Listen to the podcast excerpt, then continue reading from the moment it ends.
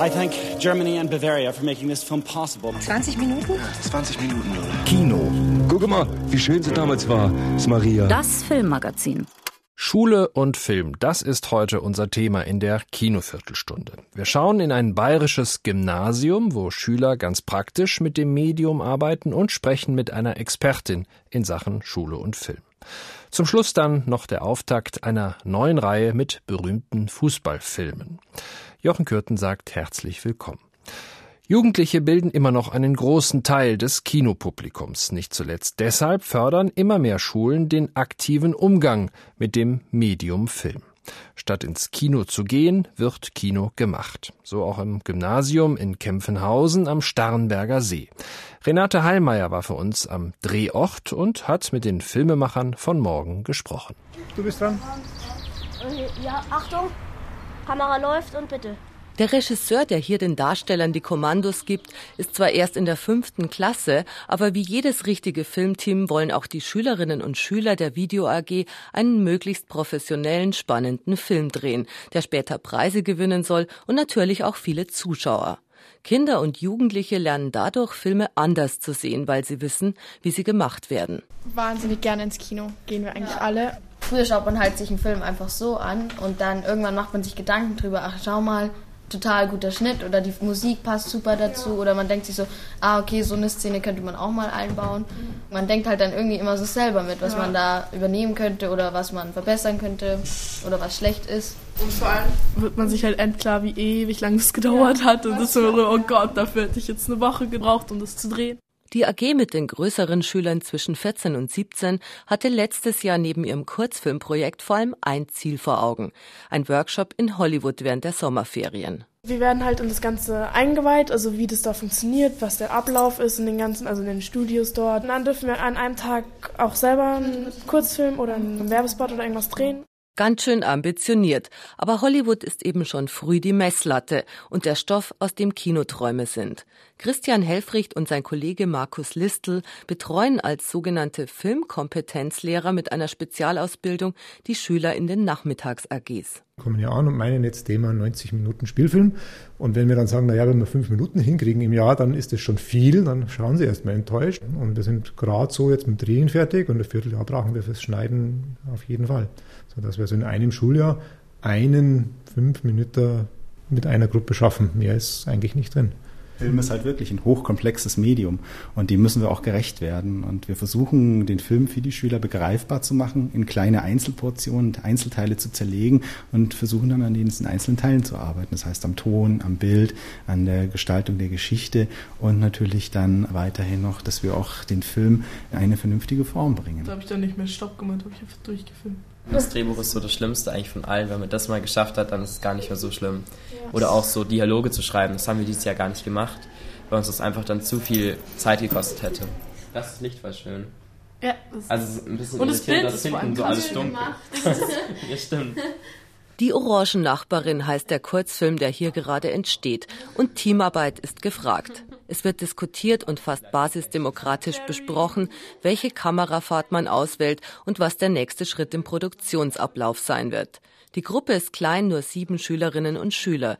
Gedreht wird, wenn es irgendwie geht, auf dem Schulgelände. Und so muss Christian Helfricht als Lehrer bei den Größeren oft nur mit guten Tipps zur Seite stehen. Film ist ja ein Leitmedium bei Jugendlichen. Man ist sich gar nicht so bewusst, wie viel Jugendlichen eigentlich mit Filmen zu tun haben.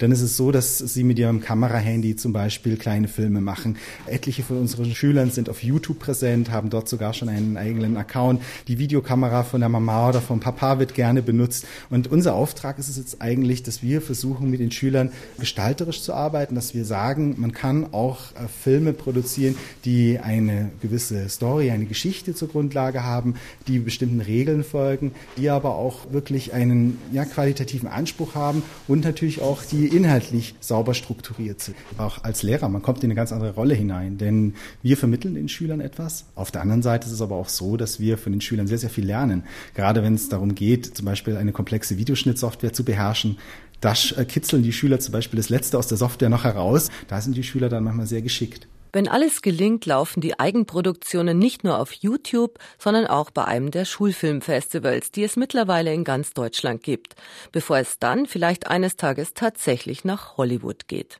Das ist noch ein langer Weg. Zunächst käme wohl auch noch ein Stück Theorie auf die angehenden Regisseure zu. Denn das Medium Film lernt man nicht nur kennen, indem man sich praktisch damit beschäftigt. Aber auch auf diesem Gebiet geschieht schon einiges. Ich habe mit Bettina Hensler gesprochen, die ist in verschiedenen Funktionen im Bereich Schule und Film tätig. Mit einigen anderen Autoren hat sie gerade das Buch vom Kino lernen geschrieben. Ich wollte von Bettina Hensler zunächst wissen, ob denn der Bereich Film und Kino inzwischen bundesweit an den Schulen gelehrt wird. In so einer pauschalen Form kann man das nicht sagen. Also es ist nicht in allen Bundesländern im Lehrplan Film und es ist auch nicht so, dass die Mehrzahl der Lehrer dafür fortgebildet wäre, überhaupt Film zu unterrichten. Insofern ist Filmbildung eher immer noch eine Randerscheinung an den deutschen Schulen, auch wenn es in den letzten zehn Jahren einige Bestrebungen gegeben hat, zunehmend Filmvermittlung auch an die Schulen zu bringen, indem man es zum Beispiel in die Lehrpläne von Deutsch im Abitur in Niedersachsen ähm, aufgenommen hat ähnliches. Zudem gibt es natürlich eine Reihe von Schulkinoprojekten, die von außen externen Institutionen, Vereinen, Filmmuseen und so weiter, Kinos an die Schulen herangetragen werden und die im Prinzip Vorschläge über, für Schulkinoarbeit machen und auch mit Schulklassen zusammenarbeiten. Mhm. Sie haben jetzt das Beispiel innerhalb eines Deutschunterrichts wird Film gelehrt genannt. Wie muss man sich das jetzt praktisch vorstellen? Werden da Filme geguckt und dann wird äh, genauso wie bei Büchern, bei Romanen oder Lyrik anschließend mit dem Lehrer darüber diskutiert? Also das ist sehr unterschiedlich. Das hängt natürlich auch von dem jeweiligen Lehrer ab und dem jeweiligen Kontext, in dem äh, die Filmbildung stattfindet. Man könnte sagen, ganz allgemein fängt Filmbildung oder Filmvermittlung schon dort an, wenn man gemeinsam ins Kino geht oder überhaupt, wenn man Filme auswählt und jemandem zeigt. Und wenn man sie jemandem zeigt, äh, weil man möchte, dass er darüber zum Nachdenken angeregt wird. Und insofern ähm, werden zum Beispiel die großen Schulkinoprojekte, die es in Deutschland gibt, Schulkinowochen und Cinefett, die deutschlandweit stattfinden, die bieten zunächst mal den Kinobesuch im Unterricht überhaupt an, der dann von den Lehrern nach ihrem Geschmack sozusagen nachbereitet werden kann im Unterricht. Und da steht immer noch sehr stark die inhaltliche Auseinandersetzung im Vordergrund. Das heißt, man schaut sich gemeinsam einen Film an, der ein bestimmtes Thema behandelt, was für den Unterricht interessant ist und nimmt das dann zum Anlass, um über dieses Thema zu diskutieren. Aber meiner Meinung nach ist das nicht unbedingt im wirklichen Sinne Filmvermittlung, weil man sich nicht mit dem Medium selbst auseinandersetzt. Und ähm, Filmvermittlung sollte dort ansetzen, wo man anfängt, darüber nachzudenken, wie stellt ein Film eigentlich das dar, was er mir vermittelt? Wie nimmt er auch Einfluss auf mich? Wie wirkt er durch die Art und Weise, wie er gemacht wird? Und wenn man anfängt, darüber nachzudenken, da setzt meiner Meinung nach Filmvermittlung ein.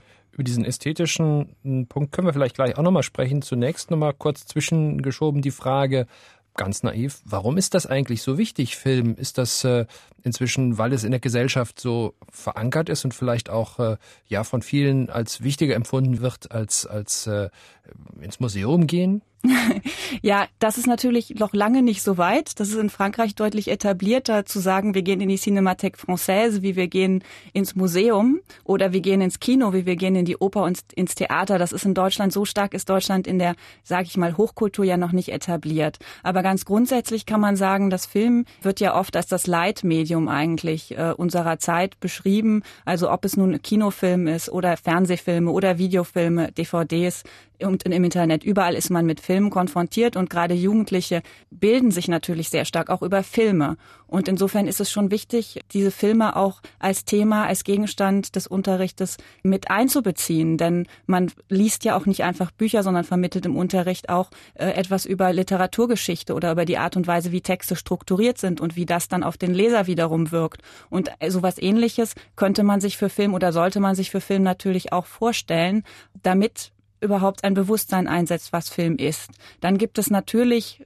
den zweiten großen interessanten Aspekt, dass man ein Bewusstsein auch dafür vermittelt, dass es Filme gibt, andere Filme, als die man üblicherweise gewohnt ist und die man üblicherweise in den, äh, im Fernsehen oder in den großen Multiplexen begegnet. Denn es gibt ja diese paradoxe Situation, dass zwar immer mehr Filme verfügbar sind und auch im Deutschland deutschen Kinos starten, dass aber zugleich zunehmend Filme, die etwas äh, ungewöhnlicher sind, die aus anderen Ländern stammen, die schwierige Themen behandeln oder die ästhetisch nicht so ganz den Gewohnheiten entsprechen, dass die zunehmend überhaupt nicht mehr gesehen werden. Und insofern ist Filmvermittlung auch etwas, was den Horizont öffnen kann und zeigen kann, dass es auch andere Formen des Films gibt als die, die man üblicherweise sieht.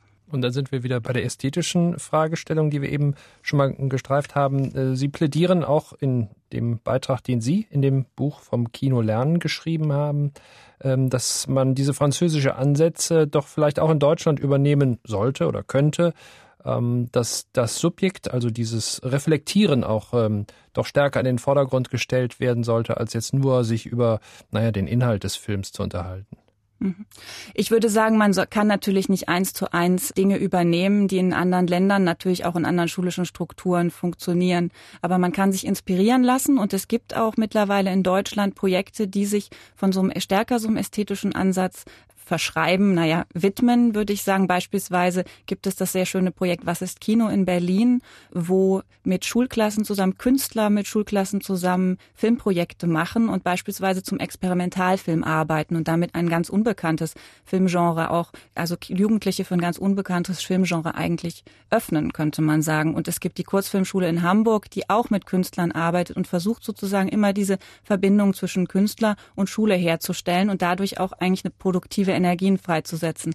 Und das ist etwas, was in Frankreich auch gemacht wird beispielsweise. Man kann sich bei Methoden inspirieren lassen. Es gibt sehr schöne Lehrbücher, es gibt sehr schöne DVDs in Frankreich, die leider hier natürlich äh, nicht in Deutsch verfügbar sind, aber wo Filme auch im Medium Film erläutert werden, wo man sozusagen Filmanalyse sehr anschaulich dadurch sieht, dass es im Film mit Filmen passiert.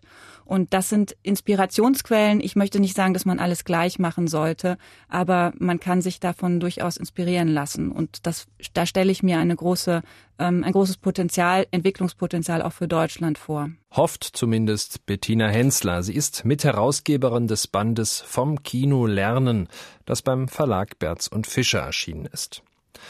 Viele Schüler, zumindest die Jungs, würden vermutlich einen raschen Zugang zum Medium finden, wenn man diesen über Fußballfilme vermitteln würde.